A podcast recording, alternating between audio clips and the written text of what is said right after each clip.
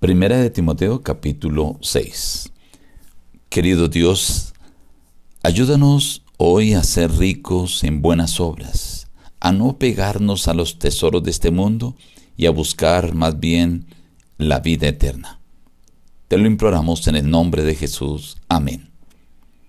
Reciban el abrazo de su amigo el pastor Juan Emerson Hernández y la invitación a abrir su Biblia para meditar juntos hoy en la parte del capítulo 6.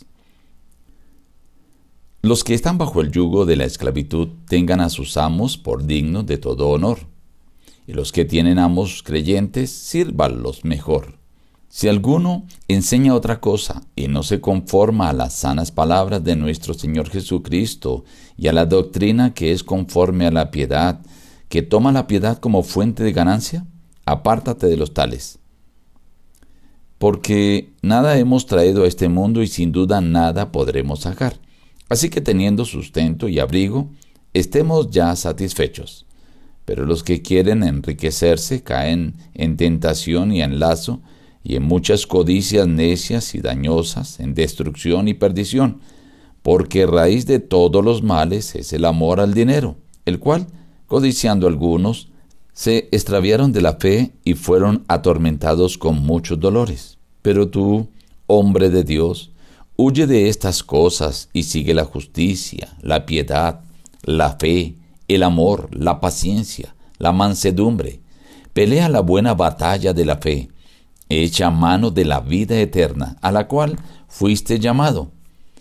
Te mando que guardes el mandamiento sin mancha ni reprensión hasta la aparición de nuestro Señor Jesucristo, aparición que a su tiempo mostrará el bienaventurado y solo soberano Rey de Reyes y Señor de Señores, el único que tiene inmortalidad, que habita en la luz inaccesible y a quien ninguno de los hombres ha visto ni puede ver. A Él sea la honra y el imperio sempiterno. Amén. A los ricos de este mundo manda que no sean altivos, ni pongan la esperanza en las riquezas, las cuales son inciertas, sino en el Dios vivo, que nos da todas las cosas en abundancia para que las disfrutemos. Que hagan bien, que sean ricos en buenas obras, dadivosos y generosos. De este modo, atesorarán para sí buen fundamento para el futuro y alcanzarán la vida eterna. Timoteo, guarda lo que se te ha encomendado, evitando las profanas pláticas y los argumentos de la falsa mente llamada ciencia, la cual, profesando algunos, se desviaron de la fe. La gracia sea contigo.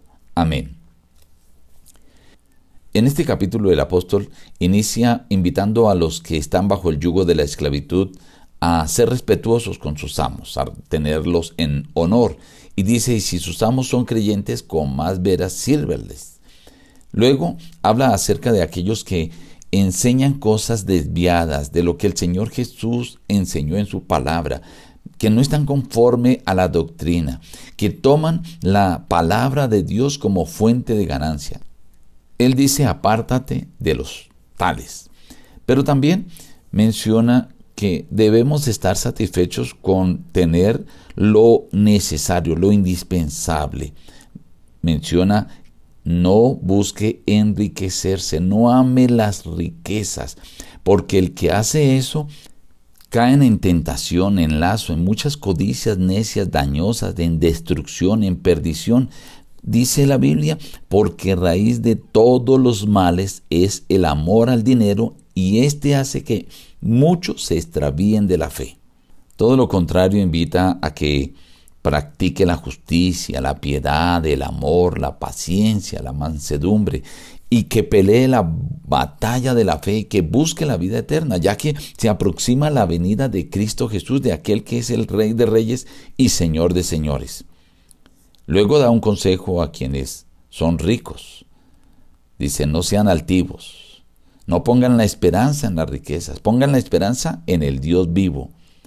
Hagan buenas obras, sean ricos en ser dadivosos, en ser generosos.